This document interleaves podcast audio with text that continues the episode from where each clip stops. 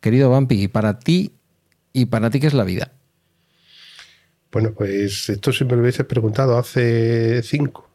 Y si ya hubiera sido hace 10 o hace 25, porque ya nosotros ya peinamos canas, pues te lo hubiese dicho de, de, de mil maneras diferentes. Lo cierto es que hay veces en las que la vida te, te, coge por los hombros, por los dos precisamente, te pega un zarandeo y te dice que yo, espabila y no te relajes porque te puede venir pues algo que te diga que yo sigues estando vivo, con lo cual tienes que seguir moviéndote para que no, para que no, para que no, para que no te aburras, ¿no? En cierto modo. Esa vez en la que te viene un papeleo eh, en el juzgado y dices, coño, porque tu vida tú te querías que era solamente levantarte, ir al trabajo, volver y, hacer vida en Netflix. No. De vez en cuando te pega un zarande para decirte, espabila, que la vida son dos días. Comienza Bala Extra con Pedro Sánchez.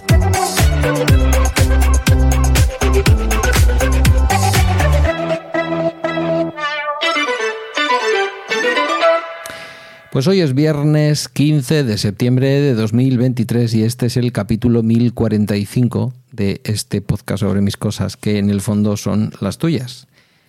Buenos días y volvemos con la buena costumbre de estar acompañados los viernes.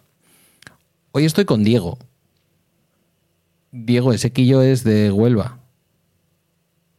¿No? Sí. Podía ser de otras zonas. El Quillo no es eh, solamente onubense.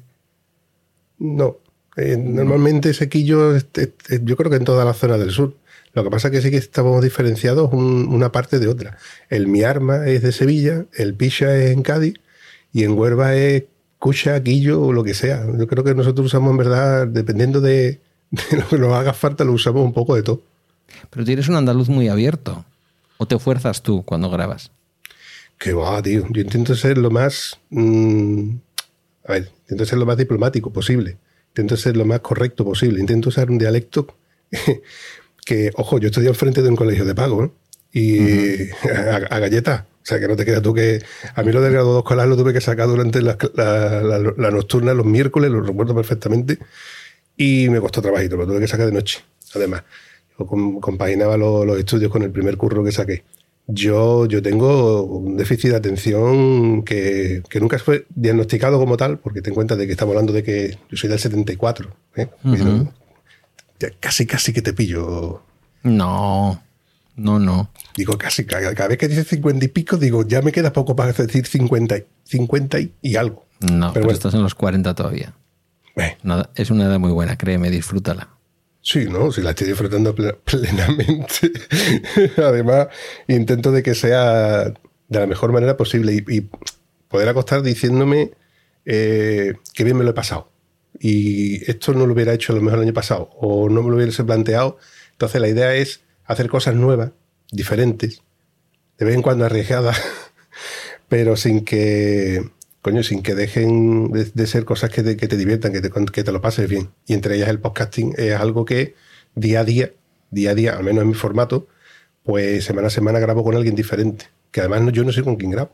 Pero bueno, estamos desviando. Esto que te recuerdo que este es tu podcast y tú tienes que sí, llevarme al huerto porque yo desvarío un montón. Sí, pero son mis cosas que son las tuyas y yo desvarío. Aquí quien viene tiene derecho a desvariar, faltaría más. El otro día me enteré, hace no tanto, que eras estibador. ¿También tuviste que estudiar para eso? ¿Recordabas en, el, en la entrevista que te hizo Papá Friki en el podcast, a ver si lo digo bien, charlando, con, Charlando con. Hay varios charlando con, pero hay que llegar al que está firmado por Alberto. Ese es el charlando con en el que te entrevistaba Alberto Papa Friki. Y me enteré que eras eh, estibador.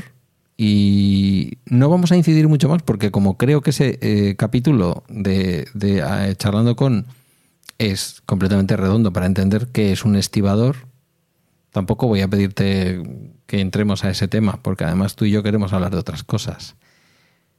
Pero me sorprendió, me sorprendió saber que eras estibador y ya te dije que yo tenía una imagen, tú hay un momento del podcast en que lo dices, en la imagen que podéis arrastrar que habéis arrastrado los estibadores a lo largo de los años, pero aun conociendo así un poquito de pasada la profesión, realmente escucharte fue muy tranquilizador para mí, porque me di cuenta que estaba escuchando a un trabajador con mucha conciencia de ser un trabajador y no precisamente ningún privilegiado, un señor que hace un trabajo como muchos otros, eh, como muchos otros señores, quiero decir, no como muchos otros trabajos, como algunos otros trabajos, un trabajo con, una exigencia física muy fuerte. Ahora menos que antes, pero sigue siendo un trabajo muy duro, ¿no? Sí, lo es. De hecho, yo, nosotros decimos que nuestro trabajo es el que nos mantiene en forma. Mira, para ponerte un ejemplo, sin entrar mucho en matices, la grúa más, baja que tenemos nosotros, digo baja porque la, más, la que menos capacidad tiene actualmente, tiene 98 escalones. Y ya te digo a ti que no son 98 escalones de, cualquier escalera normal y corriente, sino son escalones de escala, que muchas de ellas son en, caracol. Entonces tú estás haciendo un cardio obligatorio para subir solamente a la, grúa. Si por ejemplo tienes que hacer un cambio de relevo, tienes un, alguien que te reba para ir un, para tomar un café, que no siempre es el caso, o tienes que ir al baño o cambias de turno, pues tienes que subir y bajar esa, escalera mínimo dos veces. Mínimo. Hay veces en las que subes 10, por poner un ejemplo. Y si te toca o te coincide con otra grúa que es aún más alta, pues multiplícalo. Si luego te coincide, además tienes que subir la escala de un barco, bajar a la bodega y luego subir a la, bodega, que es aún más alta que la propia grúa, porque estamos hablando de volúmenes muy grandes, ¿no? Pues te obliga a hacer cardio. Este en el mejor sentido de la palabra, a ver, a lo que vengo a referirme, que te obliga a estar en forma sin que tú lo quieras, sin que tú no, aunque tú no lo quieras. Luego que si te toca un día pico y pala, pues pico y pala. Otro día te toca una máquina con aire acondicionado y radio CD y estás cómodamente trabajando durante seis horas buscando la fórmula de decir, ¿cuándo me voy a parar para ir al baño que no aguanto más? Pero está, es un movimiento bastante concentrado y al final ni te acuerdas que tienes que ir al baño. Por lo que veo, no tenéis popularizada la botella del pis. Eh, no, pero es que además no podrías hacerlo, porque para eso tú tenías que pararte y usar la botella del pis. Te es más cómodo bajarte, hacerlo en una esquina escondido donde no te vea, o incluso si tienes un baño cerca, vas al baño, que intentar hacerlo lo de la botella del pis. Ojo, que en otros gremios que yo he estado, porque yo no siempre he sido estibador. De hecho, yo soy estibador desde el año 2007, que aprobé mi oposición. Fui el número 10 de 12 de 280 que se presentaron. Yo probé un poquito que de, puntillas, pero vamos, probé. Pero antes de eso vine de, muchísimos otros trabajos, entre ellos la hostelería, por ponerte un ejemplo, con lo cual yo valoro mucho mi trabajo. De, entre tantas cosas que yo valoro mi trabajo y no envidio, por ejemplo, el tuyo, que sí lo conozco, es que yo me levanto todas las mañanas sin saber qué voy a hacer. Yo no sé, o sea, a las 8.45 sé el menú, por poner un ejemplo. Tenemos de primero 1, 2, 3, 4, 5 barcos. Pues dependiendo de un sorteo, van a rotar o no van a rotar y te puede corresponder un punto u otro de ese, de ese barco. Entonces yo no sé lo que, lo que, con qué voy a trabajar, ni con quién voy a trabajar, ni qué mercancía, ni qué horario voy a tener. Sé dónde voy a trabajar, que es en el puerto, sé dónde voy a cambiar de ropa, pero luego no sé con qué mercancía voy a trabajar. Y eso es día a día, jornada a jornada. Tú, sin embargo, tú vas a tu trabajo, sabes cuál es tu oficina, sabes cuál es tu despacho, tu mismo teclado, tu misma pantalla, tú no, ves cuándo es de día, cuándo es de noche. Tú tienes un climatizador que te dice más o menos, o sea, te mantiene tu temperatura. Y no sé que tú te encuentres mal por alguna circunstancia, tú no pasas ni frío ni calor. A ver, a lo que vengo a referir. Nosotros en la intemperie pasamos frío y calor, pero yo te he visto amaneceres que tú no lo vas a ver en tu puñetera vida. Nunca se sabe. Igual un día me voy a Huelva y me subes al escalón centésimo de la grúa. Me encantaría, de verdad. Me encantaría. Huelva es un sitio, solo he estado de paso en Costa Ballena y, no creo que sea lo más bonito de Huelva. Y lo, digo con todo el respeto a la zona, ¿eh? Pero Punta Umbría, eh, toda la zona de, bueno, en fin, la frontera con Portugal, todo eso. y la Cristina. Tiene, que ser una cosa impresionante. Por no hablar de lo que sale de ese mar y te puedes comer.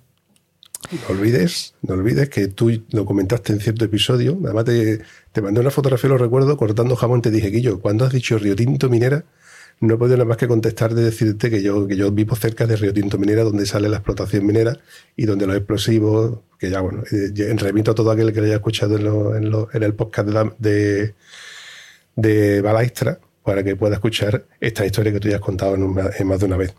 Costa Ballena está en Cádiz, churrita. Ah, Jolín lo he vuelto a liar. Costa Ballena está en Cádiz. Esto ya me ha pasado otra vez, ¿eh? es como un déjà vu. Eh, ¿Y por qué tenía yo la impresión de haber.? Porque eso Costa Ballena está por rota.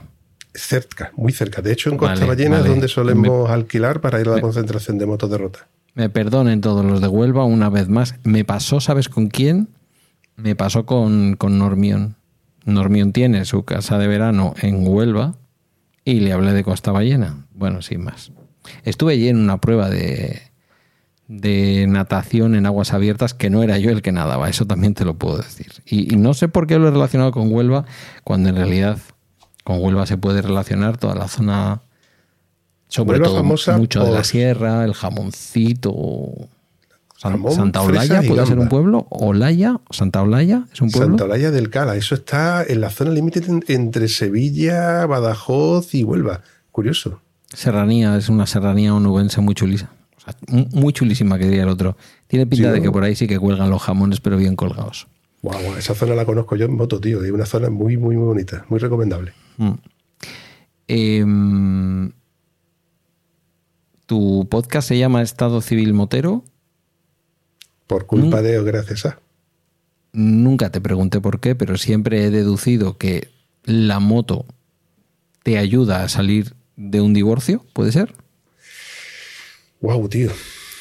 La moto, mira, mi. ¿O ya venía de antes la moto? La moto venía de antes. La moto me la compré al año siguiente de aprobar esta posición. Que esto fue Mm. un, un no hay cojones y porque tú lo vales. Y al final me la terminé de comprar. Y nunca se sabrá. Siempre se puede ver desde la parte egoísta en la que la moto fue algo que me dio libertad.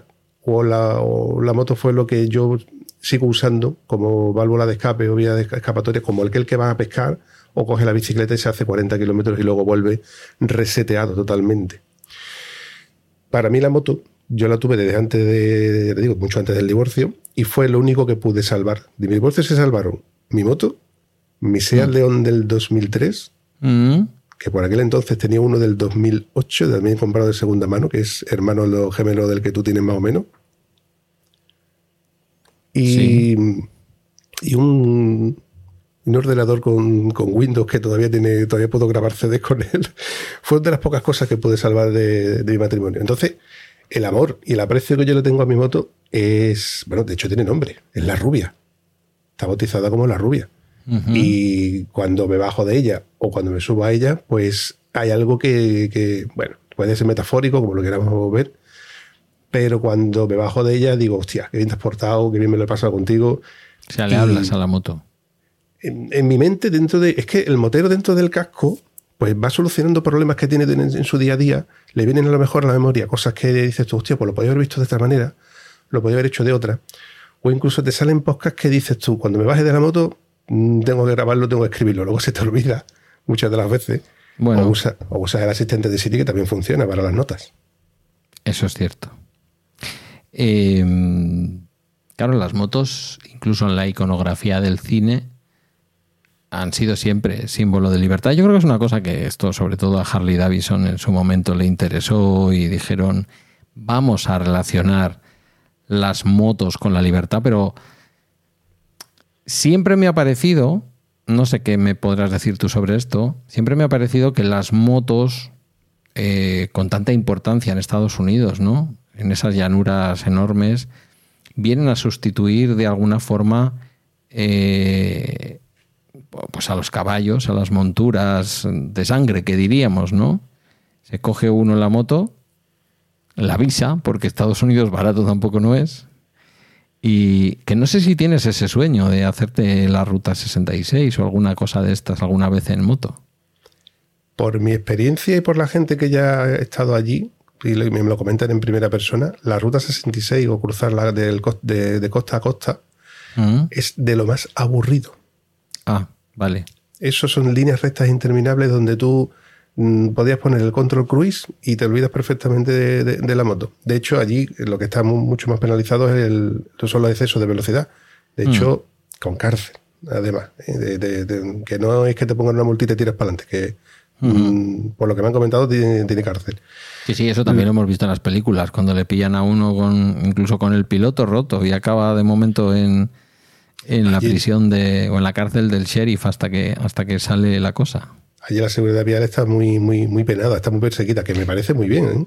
Lo sí, pasa pero que- a- acabas de tirar por, por tierra pues películas casi coetáneas mías de, la fecha de mi nacimiento, como Easy Rider del 69, con Peter Fonda y ¿quién era el otro? Ah. se me está yendo. Bueno, Peter Fonda y, y, y, y, y, Espera, a ver, a ver si lo encuentro, porque si no voy a quedar aquí yo, fíjate tú, fíjate tú, con lo que me gusta a mí Easy Rider. ¿Y yo cómo estoy quedando?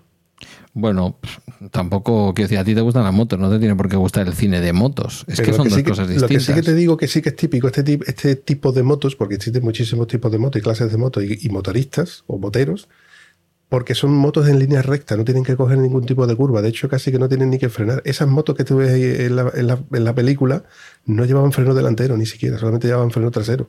Entonces era lo, normal. Pero amigos que míos que han hecho la ruta 66, lo que único que hacían era eso, ir en línea recta y decían, que yo, qué aburrido es eso, cuando lo podías haber hecho con un descapotable que es incluso más icónico. Y para coger curvas, pues tenemos esta Europa que es una cosa preciosa y, escandalosamente llamativa. ¿Ha hecho usted la ruta de la Costa Vasca? No lo tengo pendiente. De hecho, tengo un buen amigo en San Sebastián, invidente, vendedor de cupones allí en la plaza de San Sebastián, al cual le tengo mucho aprecio, podcaster y colaborador de varios podcasts, y tengo pendiente de, ir a verlo. De hecho, tengo un, contrato no verbal en el cual yo le compro los, cupones online. O sea, yo le mando un Bizum, me manda el cuponazo de. Me hace una fotografía que al principio era graciosa porque solamente se ve una parte de. Ya la ha cogido el rollo, le hace la fotografía un poco de lejos y normalmente suele estar al revés, pero bueno, no, no da igual. Me manda la fotografía con el cupón, con el cuponazo, y el acuerdo es que si me toca el cuponazo, voy para allá y le invito a un chuletón mínimo.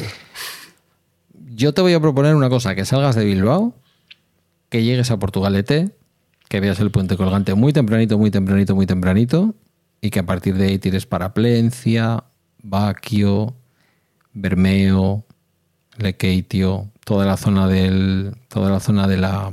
lo diré. de la reserva de la biosfera de Urdaibai, llegues a Guipúzcoa, esto igual en moto y si quieres ver toda esa costa, igual tienes que hacerlo en dos días y que acabes en Bayona. O sea, eso sin meterte, evidentemente, en ningún momento en autopistas ni nada. Estamos hablando de la ruta de la costa vasca que es muy, muy practicada en verano la autopista es un sacrilegio, es algo que es innecesario a no ser que evidentemente te pille la noche o quieras hacer un bueno, sí, que, que, necesites llegar a un hotel a una hora, está claro. Claro. Bueno, Dennis Hopper, ¿eh? que nadie nos diga que no sabíamos que era Dennis Hopper, lo he buscado. O sea, sí lo sabía, pero se me había olvidado, es que tenemos la cabeza como la tenemos. Antes que esa estaba salvaje también con Marlon Brando. En fin, la iconografía de la libertad y de las motos. Eh, es antes de tu divorcio y es antes de, tus afición, de tu afición por las motos o después, la primera vez que vas al médico y te asusta? Pues en mi memoria aparece después del divorcio. Claro, en mi divorcio fue, no digo que ni mejor ni peor que el de cualquier otro, simplemente digo que me tambaleó mis cimientos bastante, porque te hace ir a un sitio que a mí nunca me han gustado los despachos, lo reconozco.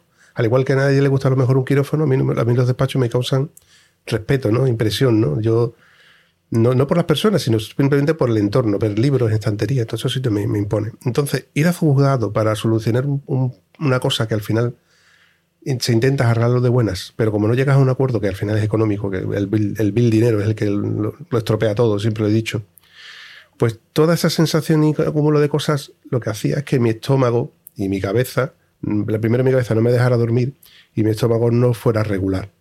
Yo lo achacaba directamente a los nervios, porque de hecho me salían algunas catacalvas de la, barba y demás. Y yo lo, comentaba y se suponía que era cosa del estrés. Pasan los años, pasan dos, dos, tres años, no te, no te creas tú que pasó más, si acaso dos. Y iba tantas veces al baño que ya era algo bastante llamativo. Y recuerdo estos días que en verano te vas a un parque acuático con los críos y y un compañero me comenta, dice que yo, pues yo también estoy igual que tú. Y yo fui a un médico, bueno, fue a hacerme las pruebas de la lactosa y me, dieron, me, dieron, me dijeron que era intolerante a la lactosa y al final con una pequeña medicación pues lo tengo bastante controlado. Dice, ¿por qué no vas? Y a lo mejor resulta que con una pastilla, con, un, con quitarte cuatro cositas, pues se te regula. Me convencí a mí mismo y eso, eso hice. Fui al precisamente al mismo... Eh, ¿Ves tú? Me a mí la, cabeza. Me fui al mismo digestivo que él y le pregunté, digo, oye, mira, me pasa esto. Yo le, comenté todos los, síntomas y me comentó que podía ser el colon irritable. Claro, ya tú te piensas que siendo cólico irritable, llamas a alguien que tenga cólico irritable y le preguntas cómo es su vida o cómo lo lleva, ¿no? Aún así me, me, comenta de que me haga las pruebas de la lactosa, de la intolerancia al gluten, etc. Y unos me decían que podía ser el gluten y, otros me decían que podía ser la lactosa y el digestivo me decía que podía ser el, colon irritable. Ya tenía yo muchos frentes abiertos e incluso yo estaba más nervioso de lo que podía ser. Hasta que la última prueba es la famosa esa cámara que te meten por el túnel del miedo, el túnel del viento, también conocido, y ahí, pues, cuando te despiertas, te dice el, propio digestivo que, tienes un tumor en el colon, que la cámara no pasa por, el propio tumor, con lo cual es importante y que te lo hagan ver lo antes posible. Y yo le pregunto, digo, ¿un tumor? ¿Me está diciendo que es un tumor cancerígeno? Y me dice, sí. Claro, ahí ya se vuelven a tambalear tus cimientos mucho más, porque tú sales de, de esa pequeña prueba que te hacen, la colonoscopia, diciendo, pensando tú que tienes un, un cáncer. Así, o se llama. Tienes cáncer de colon. Claro, ya sales con mucho más miedo y pensando cómo, lo, como, lo miras, cómo lo, lo planteas, cómo se lo planteas a tu familia, a tus padres, a tus hijos, a tus conocidos. Esa es una información que tú la escuchas de lejos, pero cuando te pasa en primera persona, evidentemente lo vives de otra manera y ya lo asimilas de otra manera. Ya también buscas información, estadio 3, estadio 4, cómo ha podido llegar, cómo no ha podido ser. Pero luego te vuelves a tranquilizar cuando hablas con el cirujano y te comenta, espérate, porque tenemos que ver la morfología, hay que hacerte un TAC, un contraste, hay que hacerte una historia, un PEC-TAC, etc. Y vamos a ver cuando te veremos qué es lo que es, cómo es.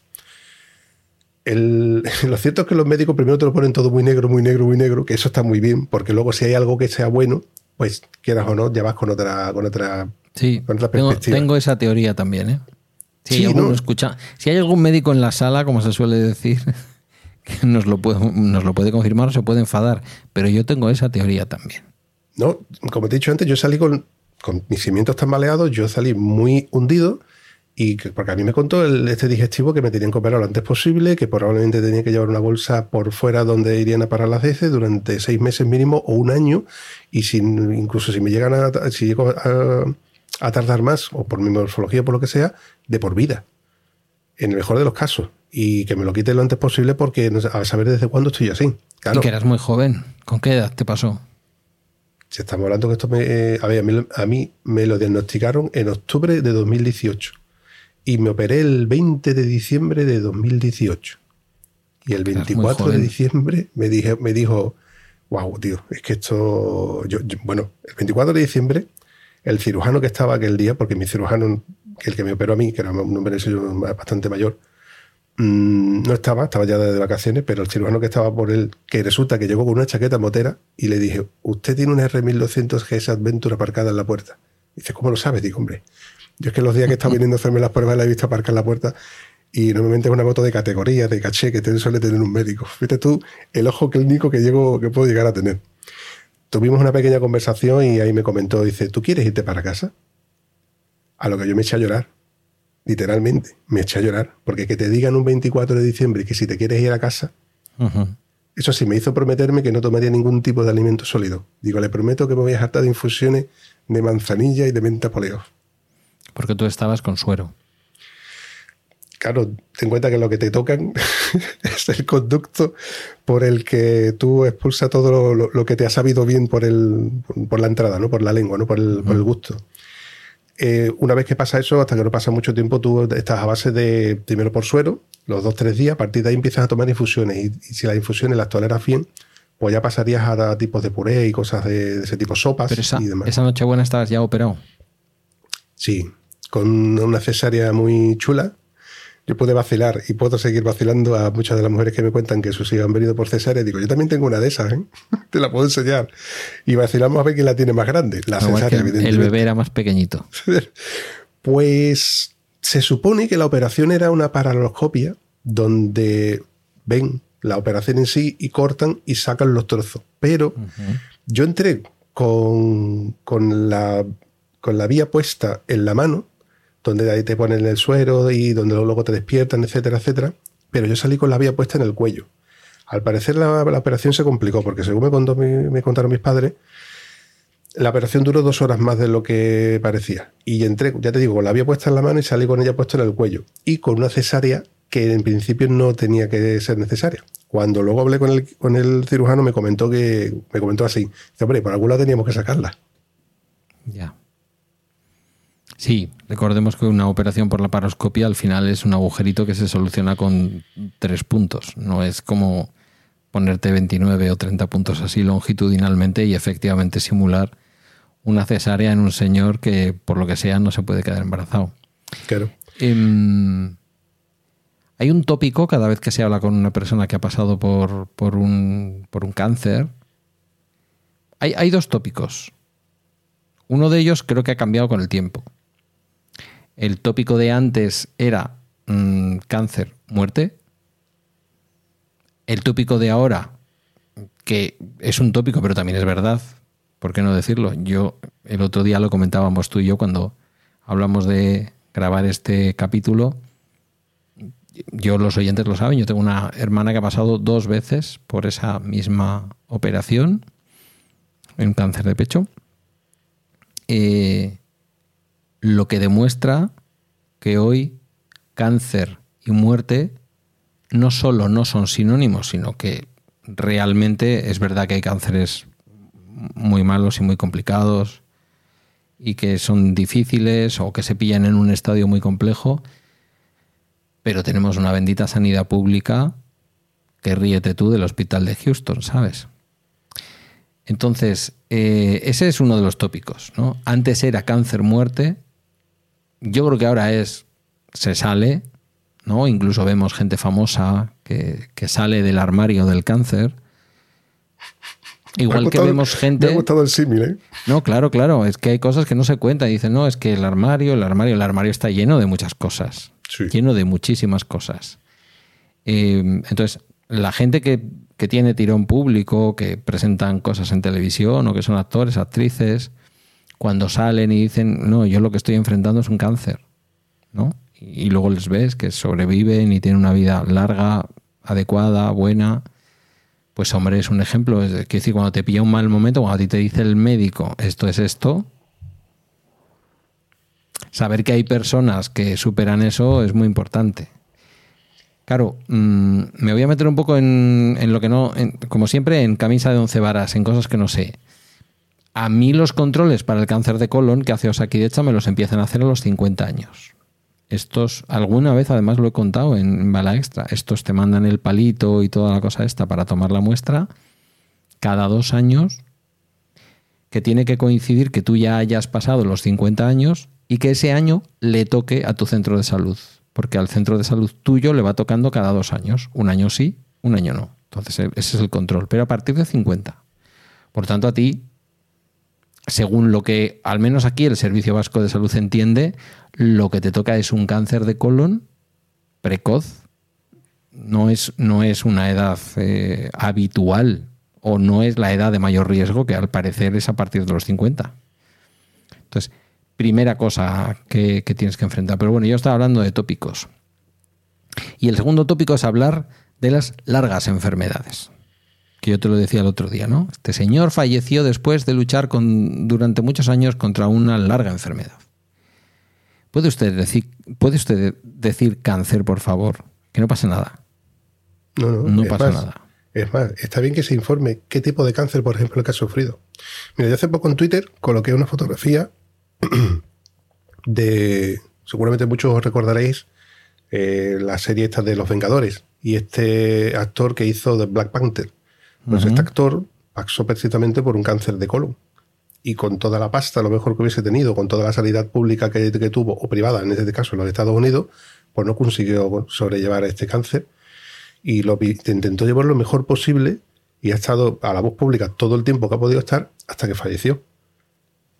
Y, y, a lo mejor hay que dar a informar o, que, o dar a saber qué, tipo de cáncer ha tenido, porque puede ser un, melanoma, un melanoma de, de, piel, o puede ser un cáncer de pecho, puede ser de muchos uh -huh. tipos de próstata, de testículo, puede ser de muchos tipos de cáncer, porque el, el, cáncer, las células cancerígenas se, bueno, se despiertan, porque esto lo tenemos todos.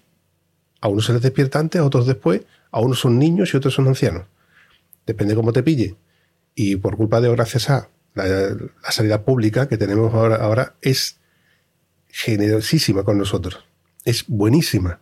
Es, eh, mm, a ver, yo tengo un médico privado, ¿eh? el típico que se puso de moda esto de que tener médicos de, privado a, través de una serie de alergias que yo tenía y porque la sanidad pública no me atendía en plazo. Pasaban años y no me llamaban para hacerme las pruebas de alergia.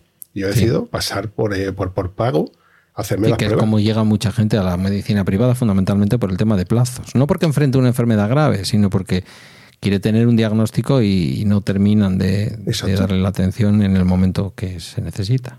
Decido hacerme estas esta pruebas y, y, decido tener médico de privado. Y, y con mi médico privado, pues cuando me entero de que, bueno, cuando decido ir al digestivo, pues me voy al digestivo, el digestivo me hace todas las pruebas y una vez que me hace todas las pruebas, en la última, en la colonoscopia, descubre que tengo un tumor. Pues en el plazo de, de, un mes ha sucedido todo esto que te he dicho. Las pruebas de intolerante a la lactosa, gluten, eh, la, la paraloscopia, espera, la paraloscopia no, la, la, acabo de decir. La, sí, eh, la colonoscopia. La colonoscopia, discúlpame. La colonoscopia, voy al cirujano, me dan, y ya en un mes ya tengo fecha para operarme. Y me opero el 20 de diciembre. Y el 24 ya estoy fuera. El, con la sanidad pública estuviese tardado muchísimo más. Pero sí que es verdad que una vez que te quitan, el, te quitan muestra, eh, esa muestra la analizan y descubren que tiene de seis ganglios cuatro infectados, con lo cual es cáncer y el cáncer, el cáncer es maligno. Entonces deciden darme quimio. Quimio, hoy por hoy, en el siglo XXI, es una, eh, una, una clase de quimio muy exclusiva para el tipo de tumor y el tipo de cáncer que tenga cada uno. Antiguamente, hace 20 años, una persona tenía cáncer y le daban radioterapia desde principio a fin y se le caía el pelo desde principio a fin, incluso los dientes, y lo pasaba que se moría, que casi que prefería que, que lo mataran. Hoy no. Hoy, dependiendo del estado en el que tú estés, te encuentres, tu peso, tu edad, etcétera, pues te la pueden dar de una manera otra, o de otra. A mí no me dieron radio, me dieron quimio.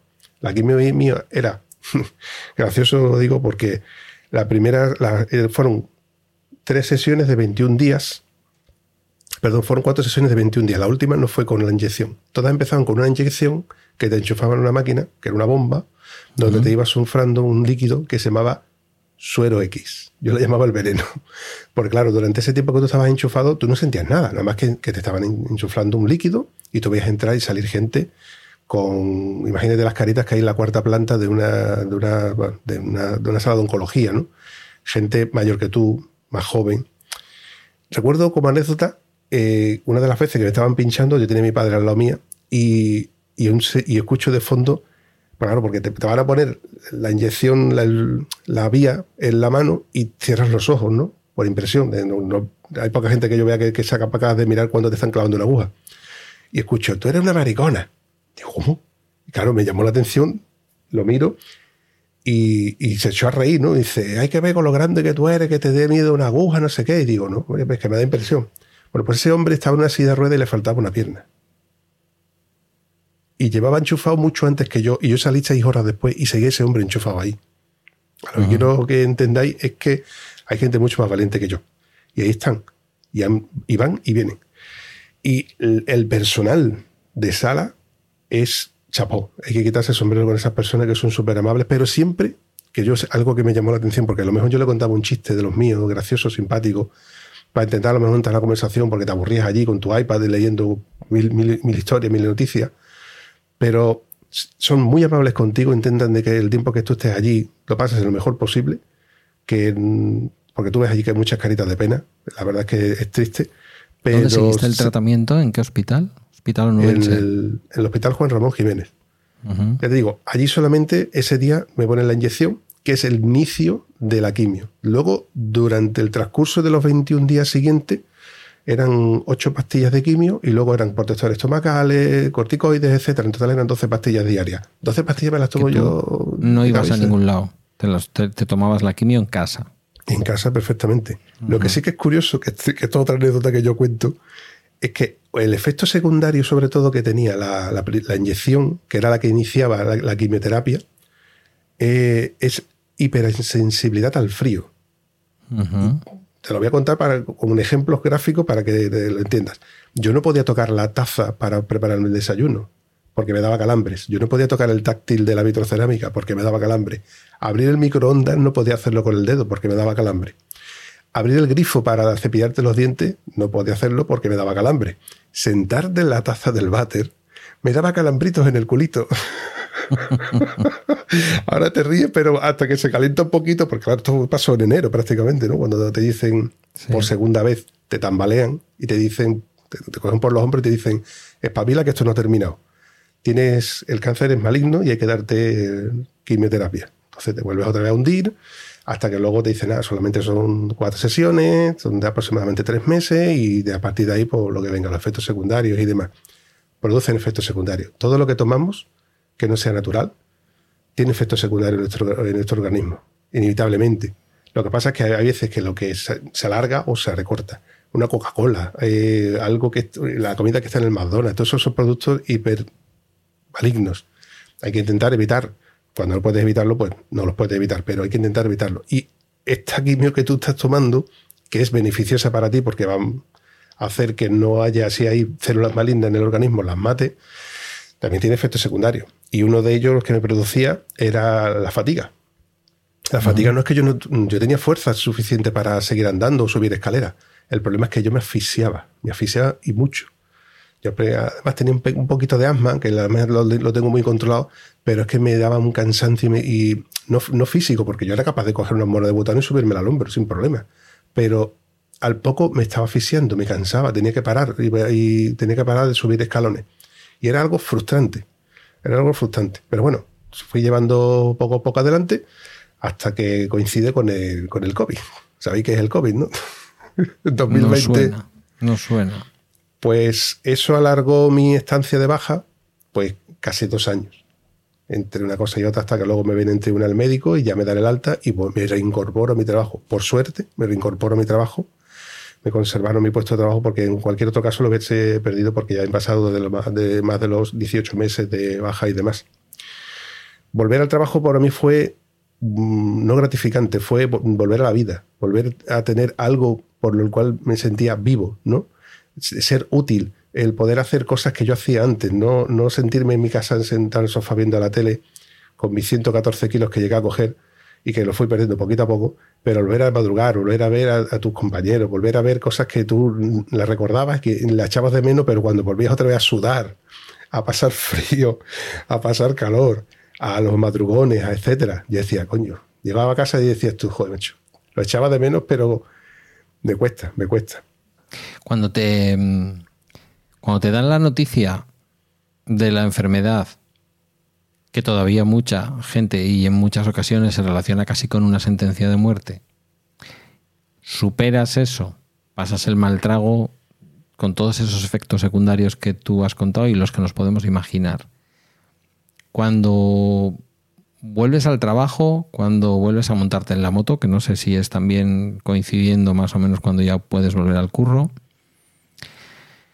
Em, ¿Qué se siente? Por seguir con los tópicos. Yo esto sé que se pregunta mucho cuando se habla con una persona que ha pasado por esa enfermedad, pero, pero me apetece escuchártelo precisamente a ti este viernes.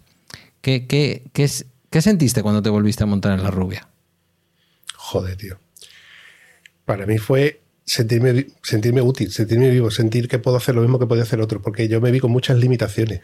Yo me veía con muchas limitaciones. Yo ir a comprar era ir a comprar con un carro. Entonces no me veía montar la moto. No porque no pudiese montarme en ella, sino porque siendo consciente de mi enfermedad y de mis limitaciones, no me atrevía a hacer algo en el cual, por ejemplo, si me caigo parado, pues me costase trabajo levantarla por el esfuerzo físico que suponía y a lo mejor un poco de cardio. En el mejor de los casos. Entonces, siendo consciente de ello, yo la echaba mucho de menos. Esa sensación de, la libertad, ¿no? O del, sentimiento de, cuando vuelves, el desconectar, o haber reconectado, o haber disfrutado de lo que te gusta, al fin y al cabo, pues lo echaba de menos. Cuando volví a montarme en ella, primero un poquito, después es recuperar sensaciones. Y recuperar sensaciones y sentimientos que yo, que yo decía, joder, macho, ahora recuerdo lo bien que yo me lo pasaba haciendo esto. Y ya estaba deseando volver otra vez a trabajar porque es lo que me faltaba, la moto y volver a trabajar, para volver a sentirme pues útil, una persona normal y corriente integrarme otra vez como, como otro normal. Porque yo me veía que, me faltaban cosas. Me faltaban cosas. Me faltaba un brazo, me faltaba el gusto, me faltaban, me faltaban cosas. Em, y decides, a pesar de tener un podcast desde el año 2020, esto no forma parte en ningún momento de tu contenido. Decides no contarlo. Decides que eh, Estado Civil Motero habla de experiencias de otros encima de la moto y no tiene nada que ver contigo.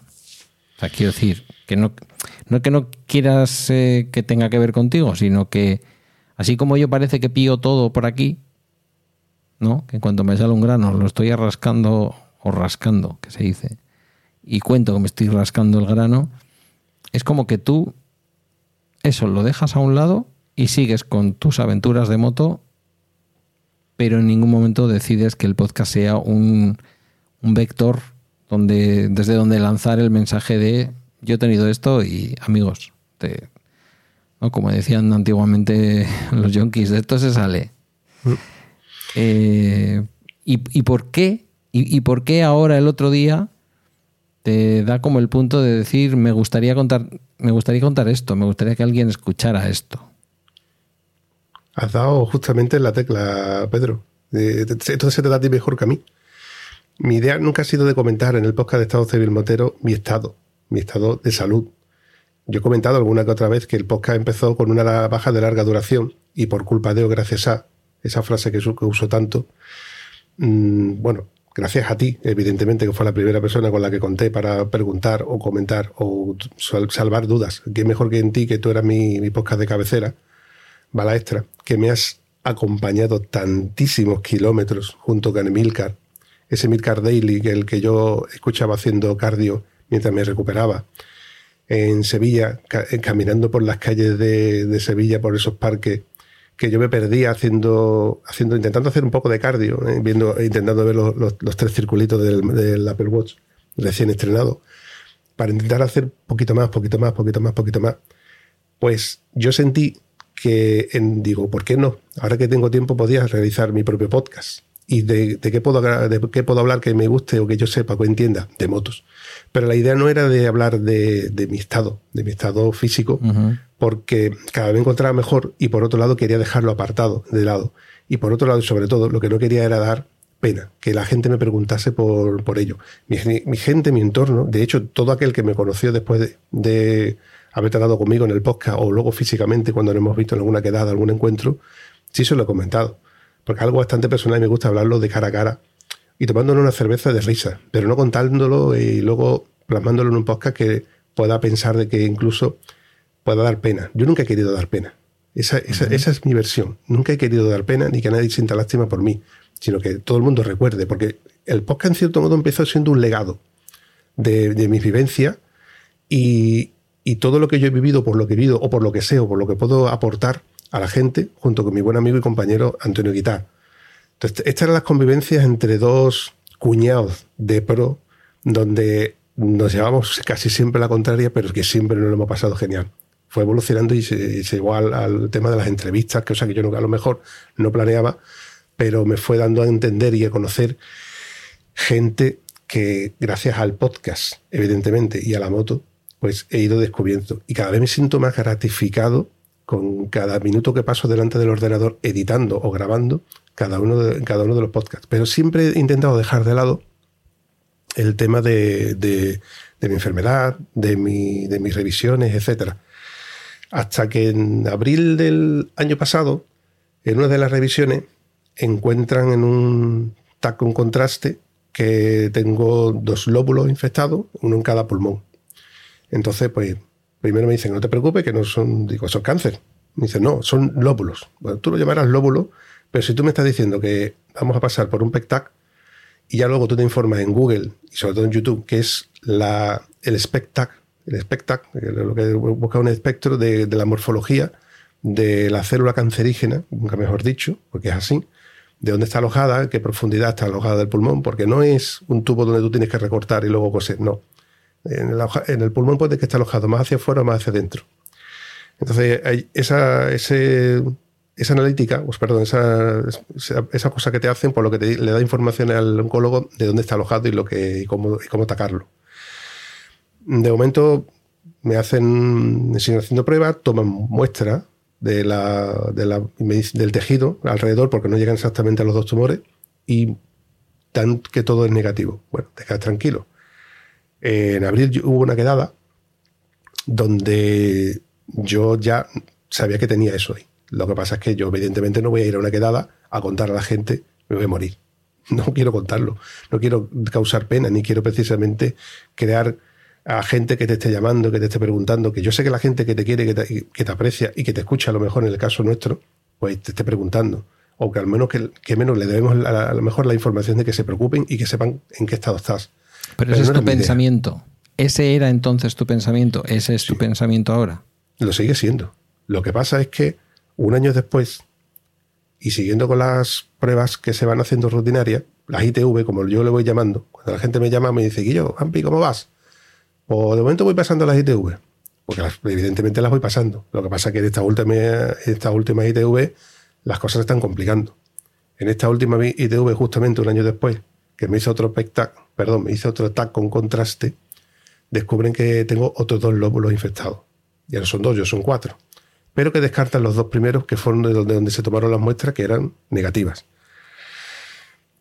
Como coincidió que yo en enero pasé, gracias a mi trabajo, por culpa de o gracias a, una mojada espectacular de unos días de lluvia una dana que nos pilló, que bueno, yo me coincido trabajando en un barco de contenedores donde me pasé las seis horas mojándome, que por mucho impermeable que tú te pongas, termina escalado. Pues pillé una pulmonía. Pillé una pulmonía, con lo cual tuve una baja bastante curiosa, que se complicó en los pulmones, se me encharcaron los pulmones, y ahí quedó la cosa cojo el alta y dos semanas después me vuelvo a coger otro, otra, otro frío bastante grande con otra lluvia y deriva una gripe. Y otras dos semanas de, baja. Estuve un mes, y medio de baja. O sea, entre altas y bajas, pues un mes, y medio, y medio aproximadamente. Yo achacaba a que estos dos lóbulos inflamados, que luego se resultó que son cancerígenos, pues eran causados por, la, por, estas dos veces que yo estaba con la gripe y con, el, y la pulmonía. Bueno, pues ahí quedó la cosa. Entonces quedamos, o quedó el médico conmigo, la oncóloga, que yo le dije que, yo estaba muy convencido, muy tranquilo, que lo más probable es que haya sido, haya sido producido por, esta, por este resfriado o esta gripe que yo tenía en casa. Bueno, pues vamos a hacer una cosa. Como el PECTAC que, que, tienes, que te marcan estas dos, estos dos lóbulos, mm, nos marcan un tamaño, vamos a darte una tregua de tres meses. Si en tres meses no crece, vemos cómo tratarlo o cómo seguirlo. Si crece, automáticamente habrá que hablar, estamos hablando de intervención y radioterapia. Pues no han pasado tres meses. Al mes y medio me llama la oncóloga que no está conforme y todo esto te estoy hablando de que coincidió julio y agosto, ¿eh? que ellos en agosto prácticamente cogen vacaciones. Aunque siempre el personal está ahí pendiente, ¿no? Para eso están.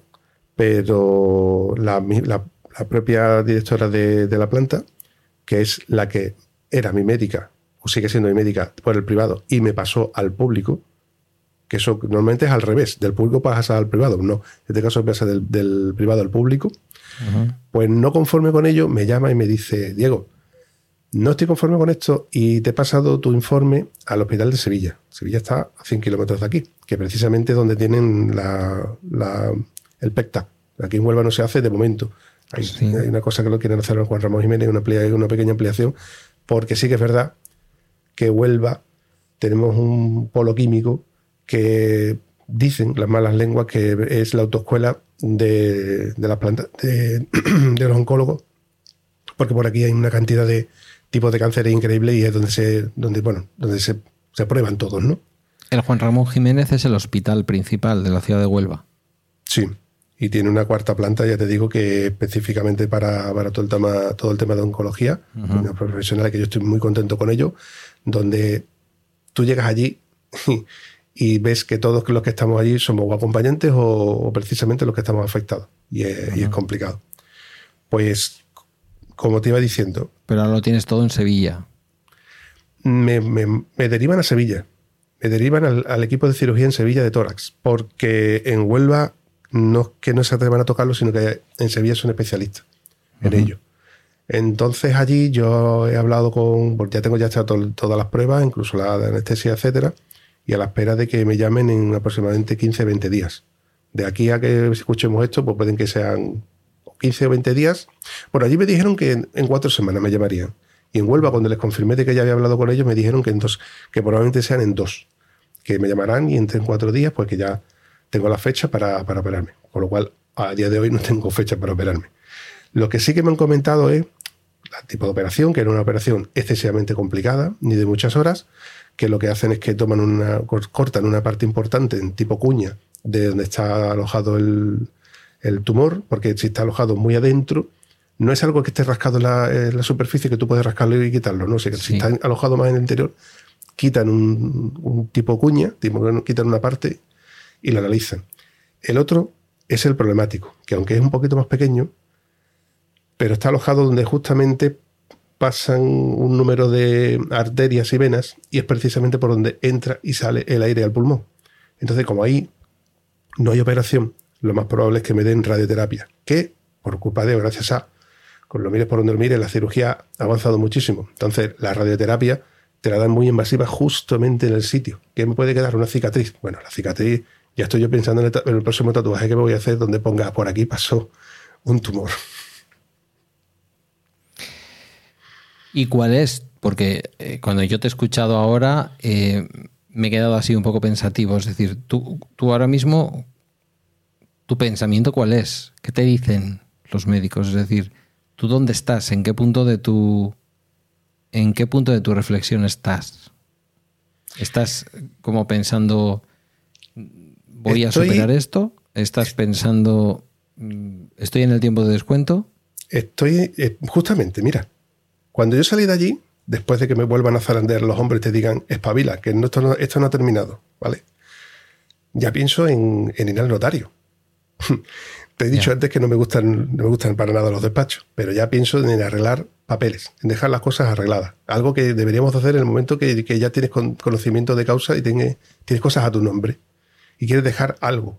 Del mismo modo que yo creé el podcast como legado, a lo mejor de quién era el vampi o quién fue el vampi, y luego resultó de que no tenía nada durante cuatro o cinco años y luego ha aparecido esto otra vez, bueno, pues ya tengo que pensar en hacer testamento. Tengo poco, ¿eh? como divorciado que soy, vivo en un piso de alquiler con un módico precio, que de hecho el dueño del, piso es mi hermano, y más o menos estoy de ocupa, como quien dice, a cambio de que le, reformo la casa y se la mantengo al, al, día. Pero luego no tengo nada. Lo que sí que he ido haciendo durante este año, año y pico, es ir solventando deudas y ir quedándome a cero de, todo. Sigo siendo un tieso. Ah, con todo lo, digo muchas veces en el podcast de Estado Civil Motero, lo digo muchas veces de cachondeo, pero es así, soy un tieso con papeles. ¿Por qué? Porque pago pensiones de alimentos que son desorbitadas actualmente, a como yo las debería tener, pero no se pueden actualizar. ¿Por qué? Porque si tienes un nivel de vida, estás de baja dos años, bajas, vuelves a trabajar, sube y vuelves otra vez al, al pabellón de salida, con lo cual va a bajar otra vez. No, no me compensa ni siquiera arreglarlo. Pero sí que paso por el notario para hacer testamento. Al menos para solventarle a mis hijos el problema de esto me pertenece, esto no me pertenece, esto, esto será así o esto será así. Se lo voy a dejar lo más diáfanamente posible arreglado para que no tengan que ni que pelear ni que buscar la solución. Es más, ya lo comenté con, con un buen amigo mío, de hecho es de la persona que más me puedo fiar de ello, porque además precisamente como falleció su suegro, y él no tenía precisamente amarrado todos, estos hilos, ha tenido que sufrir por el tema de que esto se pudiera haber arreglado con un notario y con 42 euros. Entonces, después de haberlo comentado con él, le comenté, ¿a ti no te importaría ser mi testaferro? De ser quien administre mis bienes, que no son muchos, cuando a partir de cierta edad o cuando a partir de cierta fecha haya que hacer el reparto. Y después de haber precisamente arreglado todos estos papeles, no le ha importado. Y al menos ya esa parte la tengo yo mm, solventada. Y una de esas cosas que ya te quedas mucho más tranquilo. Y el día que me digan por teléfono, Diego, eh, te tienes que venir a tal día, pues ese día volveré a zarandearme por los hombros y me enfrentaré a que tengo que operarme. Pero no es el miedo a operarme lo que yo tengo. Ni siquiera que luego me tengan que dar una radioterapia. El miedo que yo tengo es que dentro de dos años me digan, Diego, ¿te ha aparecido otro en, el, en la médula? ¿O te ha aparecido otro que ser un testículo, por ponerte un ejemplo, que le sobra Sobre todo eso, ¿qué es lo que te han dicho? Quiero decir, eh, ¿Qué es el después? Porque tú estás yendo solo al médico, el asunto del, el asunto del testamento lo dejas en manos de un albacea que se ocupará de lo que sea con tus hijos. ¿Qué edades tienen tus hijos? Pues tengo un mayor de 20 y un menor de 13. Pero, mm, o sea, no sé si ahora mismo estoy entrevistando a una persona que lo ve todo negro, aunque eres un tío cachondo que reúne todos los tópicos del andaluz, que hace bromas de todo. Eh, intento, lo intento. Que, me parece una maravillosa actitud ante la vida, eh, también te lo diré. No sé si, no sé si te estoy entrevistando en un momento en el que lo ves todo negro a pesar de tu sentido del humor y luego todo sale bien y dentro de 15 años seguimos escuchándote tus aventuras en la moto? ¿O a ti los médicos te han dicho, mira, tú estás viniendo solo a esto de los médicos o acompañado por tu padre, pero quiero decir, eh, no, no, no le van a negar la verdad a un tío de casi 50 tacos, ¿no? Eh, y lo que te han dicho es, bueno, tienes que hacerte la idea de que esto va a ser una lucha, pero que, que, es, que las cosas están jodidas. Cuando voy a, oncología, las veces que yo he estado yendo después de, bueno, después de muchos años, te lo cuentan, pero no te lo ponen negro. Con lo cual tengo la, tranquilidad de pensar que si fuera malo, malo, malo, ya me lo hubieran dicho desde el principio. Lo cierto es que siempre queda la incertidumbre y la duda de si eso se repite, no se repite, se reproduce, no se reproduce. Porque esto lo sabemos los que, lo que hemos pasado por la cuarta planta de la, del Juan Ramón Jiménez. Se te puede reproducir otra vez. Y lo he dicho antes, esto lo tenemos todos. Esto alguien lo puede tener que se le despierta hoy o se le puede despertar dentro de cinco años. Pero mm, yo lo que te quiero decir, voy a ser muy directo porque además tú, y yo sabíamos que esto lo íbamos a hablar así. A ti te han dicho, oiga, usted lo que tiene esto ya es una metástasis por el cuerpo. Da igual, ahora le vamos a operar esto, pasado mañana le vamos a operar lo otro. O, no se atreven. Bueno, no se atreven o a lo mejor tú piensas que no se atreven y lo que te están contando es una realidad. Me voy a ir al mundo de la moto. Me vas a permitir que sea aquí un poco tramposo y tire de tu y tire de tus creencias. ¿Cuántas veces te has caído de la moto? Ninguna. Ninguna. Cago en la leche. A ver, te voy a mentir. En parado me he caído como que como cuando te tropiezas te caes, pero eso lo contamos como caída. Caída, hablamos de un accidente. ¿Cuántas veces me he accidentado? Ninguna. Caída me he caído miles. Vale. me he caído miles de veces. Bien, pero tú y yo sabemos cómo es el mundo de la moto. Gerardo Molleda, cuando hacíamos juntos eh, Mecánica Pod, que él sigue haciendo, eh, que es muy, muy de coches. A través de ahí te conocí.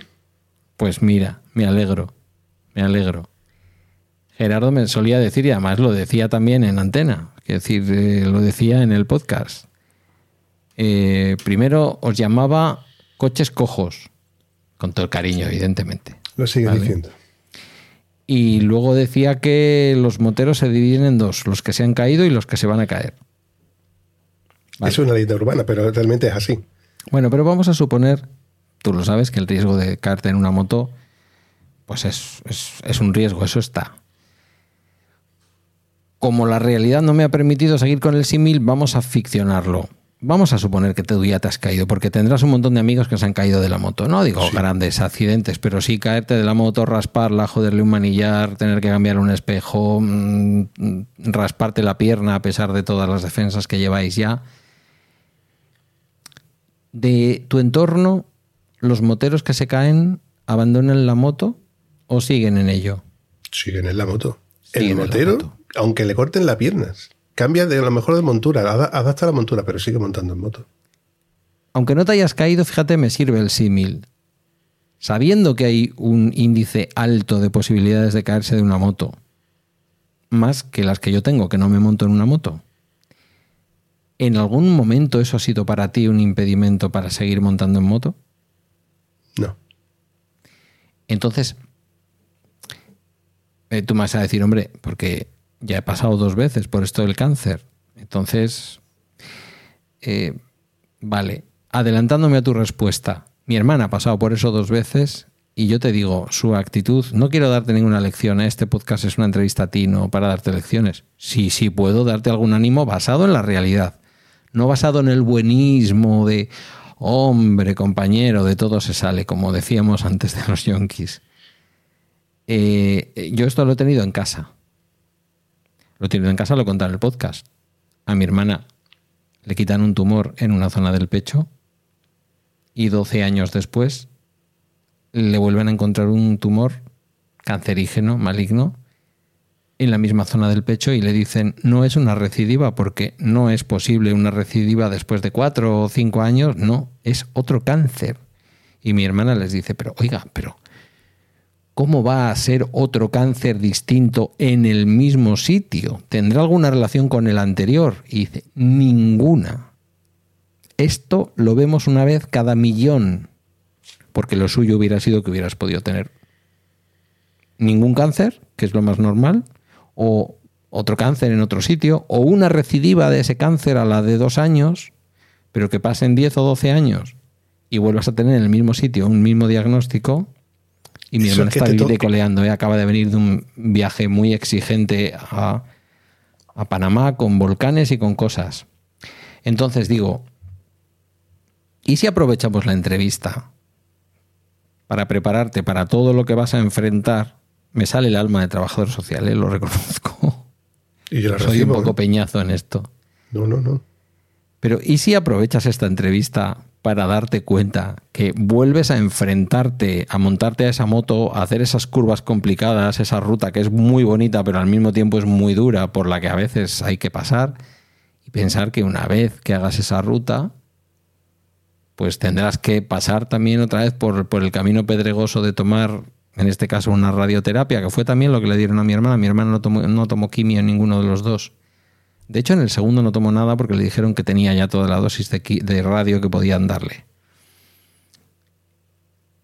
Y, y, pensamos, piensa, que claro que es una pelea, que claro que te tienes que meter, que claro que saldrás con un cacho de pulmón menos en cada lado, que te quedará una cicatriz en el otro lado, en una parte importante de tu pulmón, que posiblemente perderás una parte de la capacidad, como yo ahora, pero, pero en serio, respiratoria,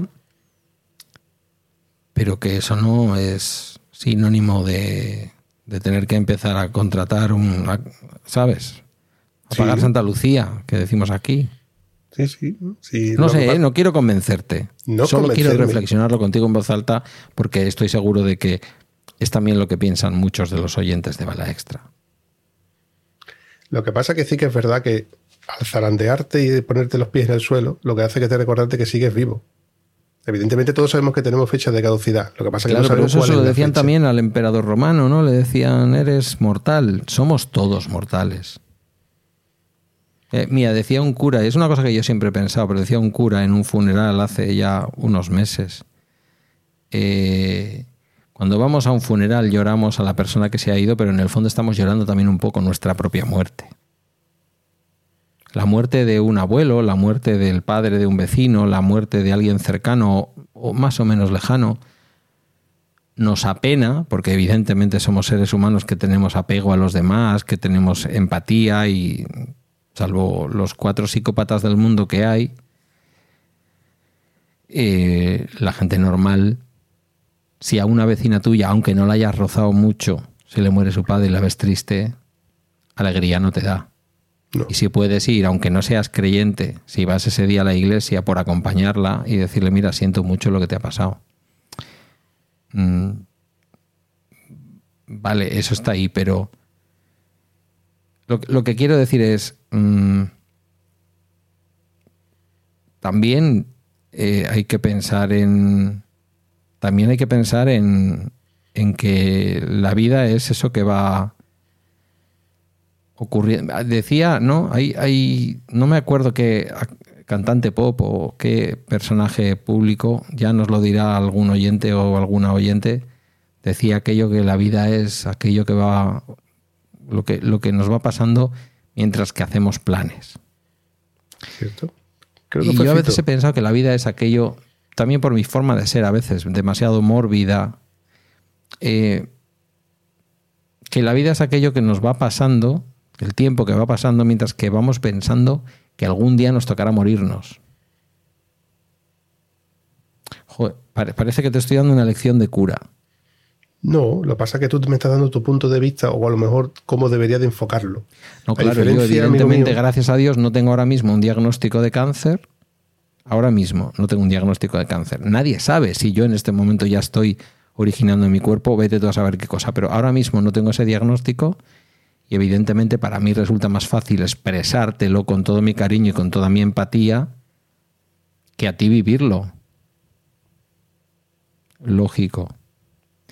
Pero cuando tú dices, yo no quería ir a esa reunión de moteros a decirles que me voy a morir. Primero, que en esa reunión de moteros no va a haber nadie que se salve de la muerte, ni tú ni yo tampoco eh, eh, que estamos aquí. Y segundo, por eso te he hecho la pregunta. ¿Es, ¿Es un pensamiento tuyo?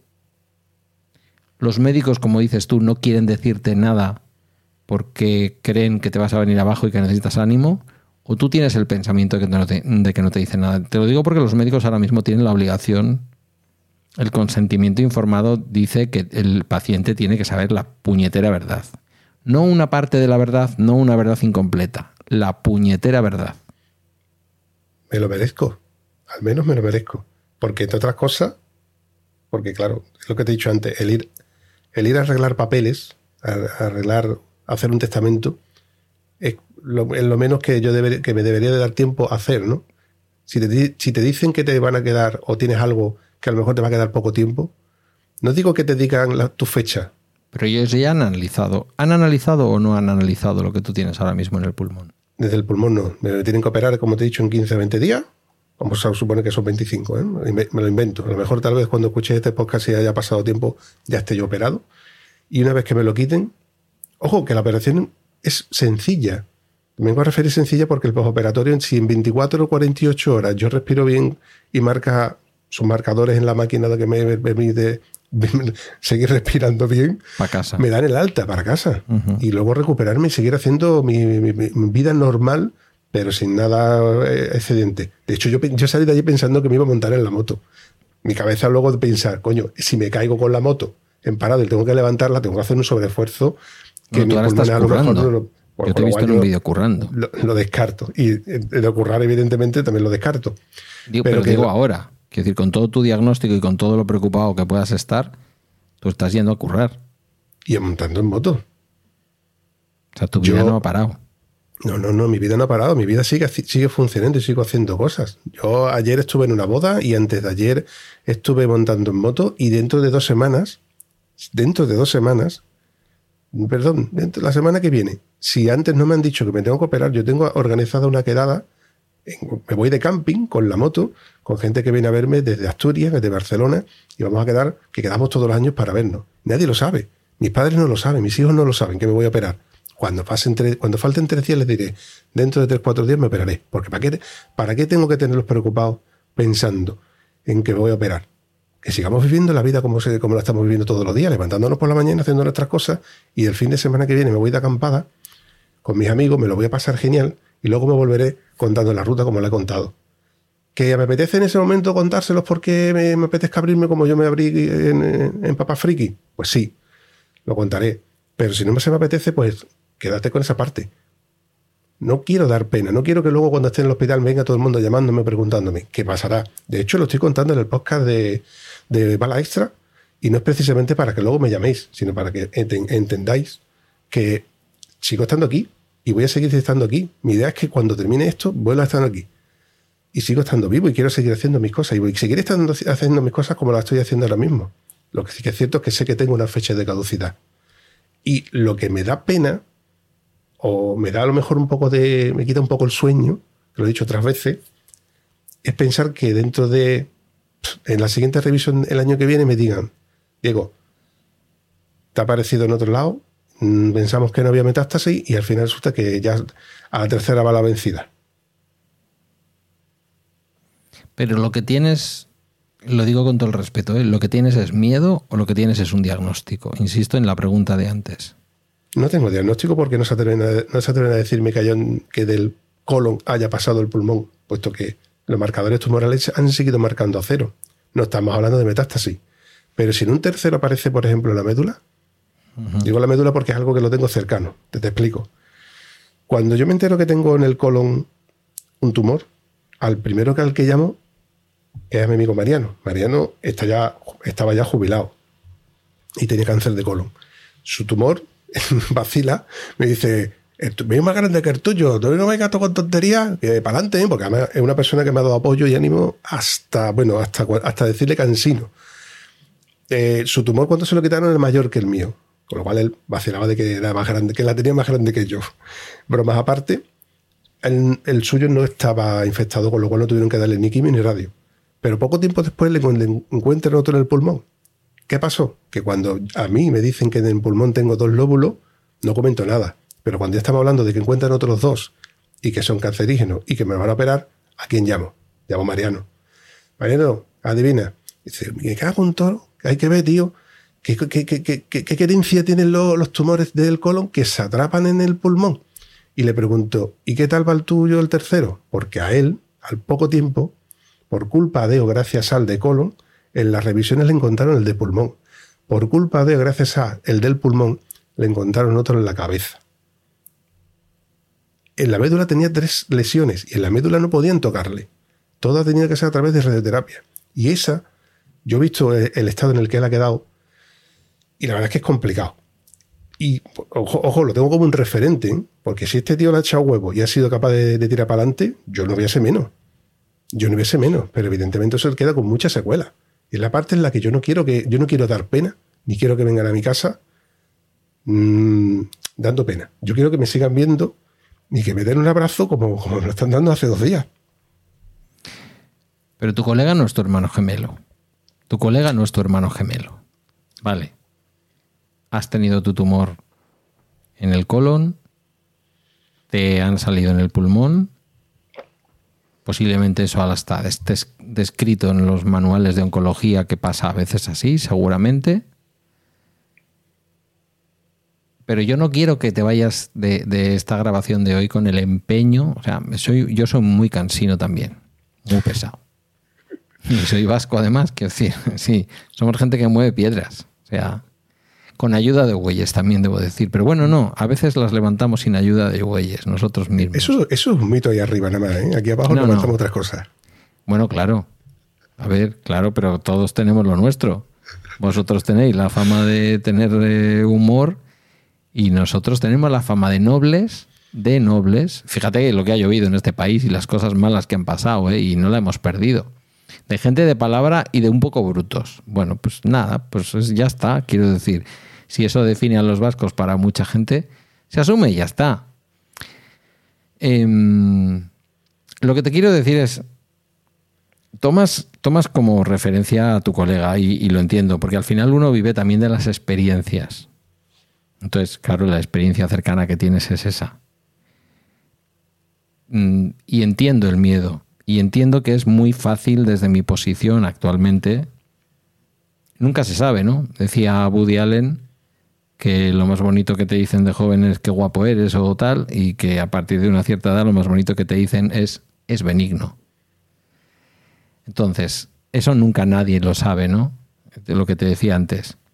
Y estoy de acuerdo contigo, Mm, tenemos una fecha de caducidad, pero la tenemos, ¿no? no la tienes tú solo. Evidentemente estás pasando por una situación extrema en la vida. ¿Tú te crees que por la cabeza de mi hermana no pasa? Si después de 10 años, cuando ya estaba con sus revisiones anuales, no te preocupes, esto ya ha pasado, fue una cosa que ocurrió porque mi hermana tuvo su primer tumor muy joven, con treinta y pico años. Que sí que mi abuela tuvo al final de sus días un tumor de pecho, pero mi abuela se murió con noventa y pico años. Entonces fue cuando nos dimos cuenta que, entre otras cosas, la mujer tenía un tumor en el pecho, ¿no? Mi madre no los ha tenido, no, no, no conocemos esos antecedentes en la familia. Y de pronto en mi hermana sale eso. No lo sé. Yo no te puedo decir ni te puedo dar lecciones, no, no. O sea, cuando hablamos tú y yo de grabar esto, tenías ganas de contarlo y yo te agradezco además que pienses que este era el lugar donde podías hacerlo y yo enseguida te dije, por supuesto. Bala extra también es esto, ¿no? Pero no has venido a que yo te convenza de nada. Joder, pero sí me gustaría verte.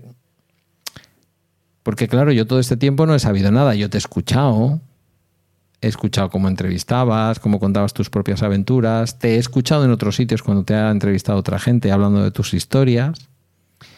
Em, y claro, cuando me dices el otro día que es lo que pasa y que te gustaría contarlo, que te gustaría hacerlo público, pues eh, ya has visto lo que tardé en decir, claro, por supuesto.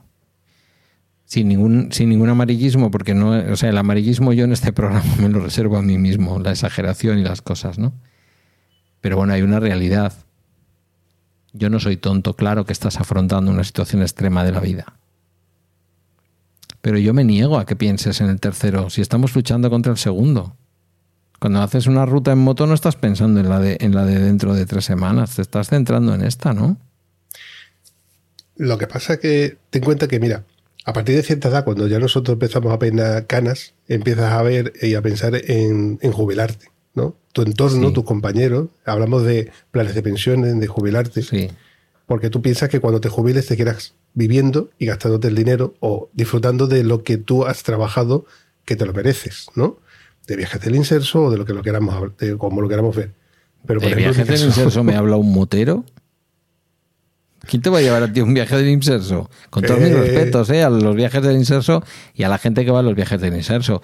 Yo te veo a ti con un espacio, en todo caso, para la cachava en la moto y con algún sistema, no sé, en esa época ya habrá algún sistema en que cuando la moto se queda quieta por, por un sistema de imanes, como si estuviéramos en regreso al futuro, la moto se queda mm, clavada, ¿no?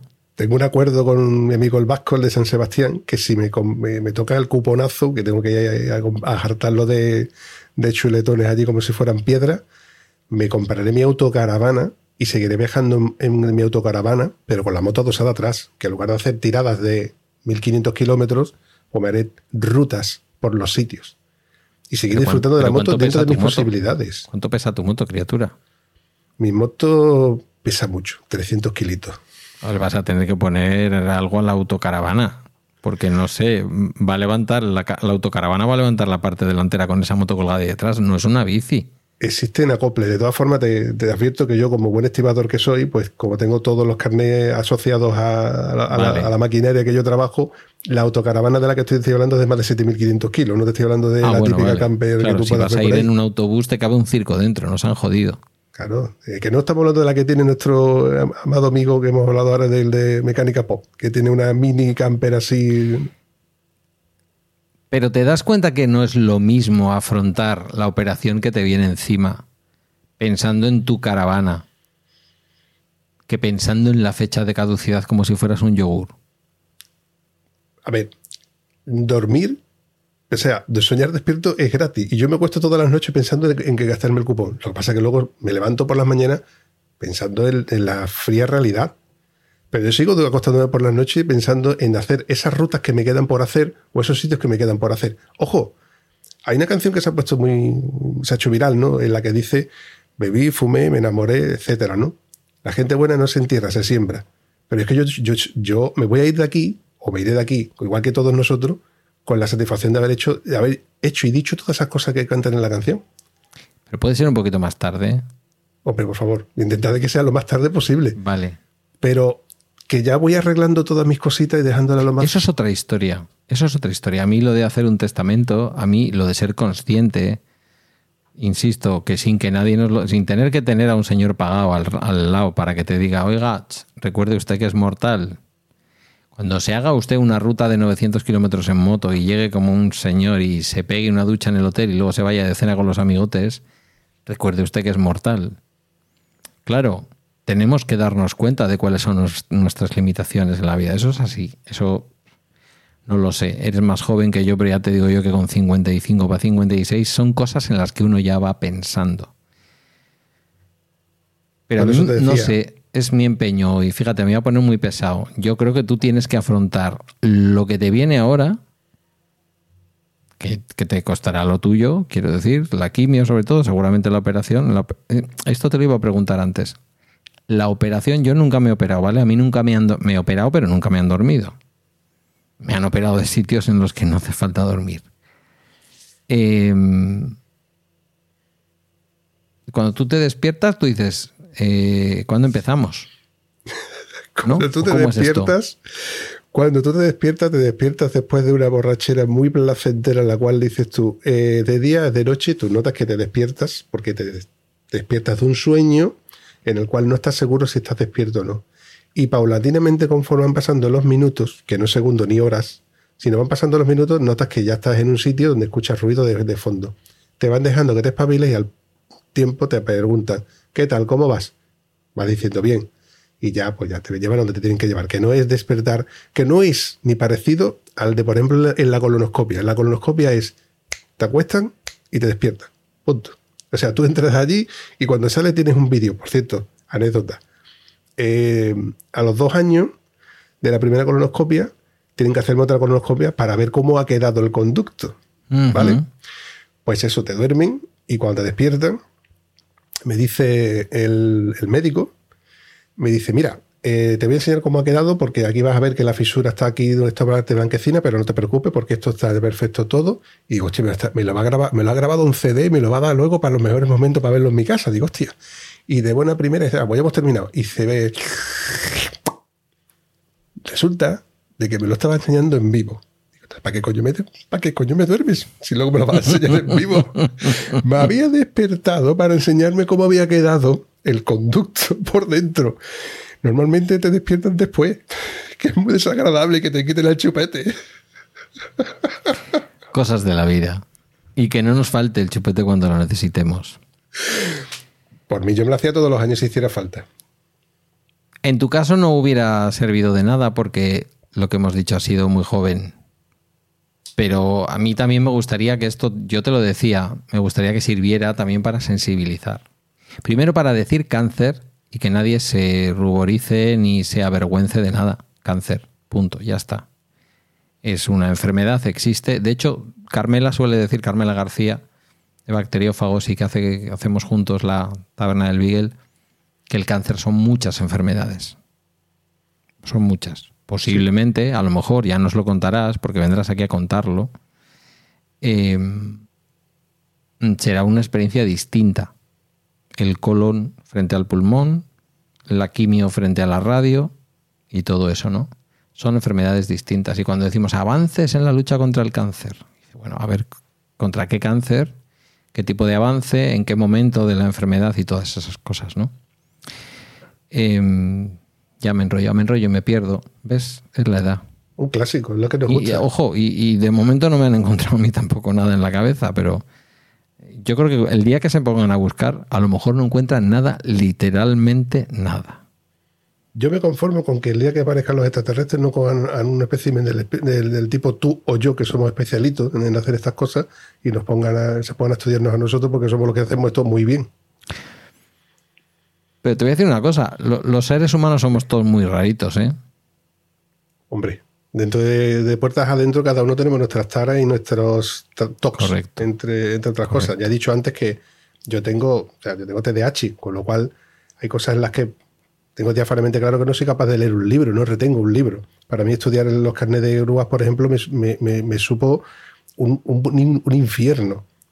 Pero sin embargo, luego hay cosas como, por ejemplo, andar en moto se me da muy bien tengo una capacidad para reaccionar bastante. Ya nos ha quedado claro que no te has caído nunca. ¿Cuántos años llevas con la moto? ¿Legal o ilegal? ¿Cuántos años llevas este podcast? Un podcast libre, aquí hay que contar la verdad. Digamos que la rubia tiene 120.000 kilómetros. Ah, no sé, eso depende de cuántos hagas al año. Son muchos para una moto, creo. Sí, normalmente son muchos para una sola moto. Normalmente la gente cambia de moto, pero yo estoy muy contento con ella, estoy muy conforme con ella. No necesito tener una moto mayor ni más joven. Me, conformo con, la moto que tengo. Y me pasa lo mismo con el, coche. ¿Para qué necesito un coche más grande, más rápido? Este ya está pagado. Y me suple perfectamente mis necesidades. Por eso digo que lo mejor no es más rico el que más tiene, sino el que menos necesita. Y como buen tieso que soy, pues valoro mucho lo que tengo. Y lo conservo y lo cuido. Si no me funcionara bien, ya, seguramente lo hubiera alargado. Pero que estoy muy conforme con, con ello. Y como te he dicho, eh, a lo mejor parte de ese trastorno es que me enfoco en algo y hasta que no lo consigo, pues no lo dejo. Igual que me pasó con el carnet de la grúa, cuando con la oposición o por ejemplo con el podcast. entiendo que vas a seguir grabando hasta que te operen. De Luego, hecho, pues hay, harás un pequeño paréntesis. mm, hay un podcast muy personal que está en vías de salir a la luz. Que te este podcast- el otro día con Papa Friki. Sí. Está el proyecto ahí, que de hecho tú en parte eres culpable. Lo que pasa es que, es que yo soy incapaz de grabar yo solo al- frente al micro. Eso que tú has hecho durante tantos años, que Milcar lo ha hecho durante tantos años, a mí me cuesta muchísimo trabajo. Yo necesito interactuar con alguien. Es parte de mi top, a lo mejor, ¿no? Pero le estoy sacando partido y el- las ciertas recomendaciones que tú me has hecho, como en el, el rod de Videomic, que al final terminé comprándome, y le estoy sacando partido a ese micrófono y la verdad es que estoy haciendo cositas y lo estoy encapsulando y se van a quedar ahí. Cuando me opere, estarán ahí. Si salgo de la operación, que evidentemente saldré de la operación, puesto que cuento con ello, No me jodas. hombre, te- te- no te jodo, ¿no? Que, pero eso están ahí. Los quirófanos te- con- conllevan cierto riesgo, pero lo conlleva el momento de que tú pones el pie en el suelo, te puedes refalar. te puedes- Y las carreteras encima de una moto, amigo. Claro. Y mi trabajo es mucho más peligroso incluso que la carretera. Lo que pasa es que no somos conscientes hasta que te pones realmente a, mirarlo. Pero eso está ahí. Y una operación es algo que también lleva con cierto peligro. No, A no le quiero quitar importancia, ¿eh? ni mucho menos. no, no, pero, pero sí que es verdad que también hay que quitarle la importancia que a lo mejor yo le estoy dando. Porque yo le. No, yo Mm, creo que es un, yo- a ver, yo creo que es un momento duro de la vida, un momento de crisis, un momento en el que tienes que poner encima de la mesa, pues, en fin, todos los arrestos que te queden. Lo único que yo te voy a pedir es, ahora ya no te habla Pedro podcaster, te habla Pedro trabajador social, que intentes ir paso a paso no te adelantes a que dentro de dos años te vayan a decir que de pronto te vuelve a aparecer el cáncer no sé dónde, porque eso, a ver, si tú me dices, no, no, mira, los médicos me han dicho que esto es lo que hay, y yo insisto en una cosa, por si te puede servir de tranquilidad en medio de toda esta zozobra y en medio de toda esta crisis en la que estás, que es el consentimiento informado. Un médico no puede llevarte a hacerte la operación que te van a hacer sin informarte de cosas Imagínate que tú tuvieras mucho, mucha más enfermedad de la que piensas. El médico no puede llevarte a un quirófano sin que tú sepas lo que hay. Porque igual tu decisión es, virgencita, virgencita, me voy a quedar como estoy y lo que dure, no quiero operarme. Entonces, si te llevan ahí sin advertirte de ninguna otra cosa, más allá de los riesgos que estén, de las posibilidades de repetición, de que eso ha estado en tu cuerpo y lógicamente pues tú tienes ahí tus dudas de dónde han ido esas células, dónde han viajado, dónde no han dejado, han dejado de viajar. Pero ahora mismo los médicos lo que saben es que tienes que operarte del- de los pulmones y te van a operar. O te van a operar de un pulmón y te van a, y te van a poner radio en los dos. Entonces, yo eso sí, sí que me gustaría que fuera como, no sé, si te sirve de algo este podcast. me servirá, porque entre otras cosas sigue estando ahí. El podcast lo bueno que tiene es que lo podemos ver y, re- y revivir una y otra vez. Seguiré tu consejo. Intentaré al menos seguir tu consejo, igual que sigo lo- todo y cada uno de los episodios del podcast de Bala Extra. No, que no creas que tus palabras van a sonar y se, van a, se las va a llevar el viento. Yo me las guardo y evidentemente intentaré de... Lo que pasa es que, es que, como te he dicho a lo mejor al principio, cada uno llevamos esto como lo podemos, lo- como intentamos llevarlo. Una cosa es cuando ya Sí, te hundes un poco, luego lo te recuperas y vas a flote y te mantienes a flote hasta que ya el día que te toca, pues te vuelven a zarandear y decirte que sigues vivo, pero que te puede, que puede llegar el momento que no. Sí, sí, yo eso lo entiendo.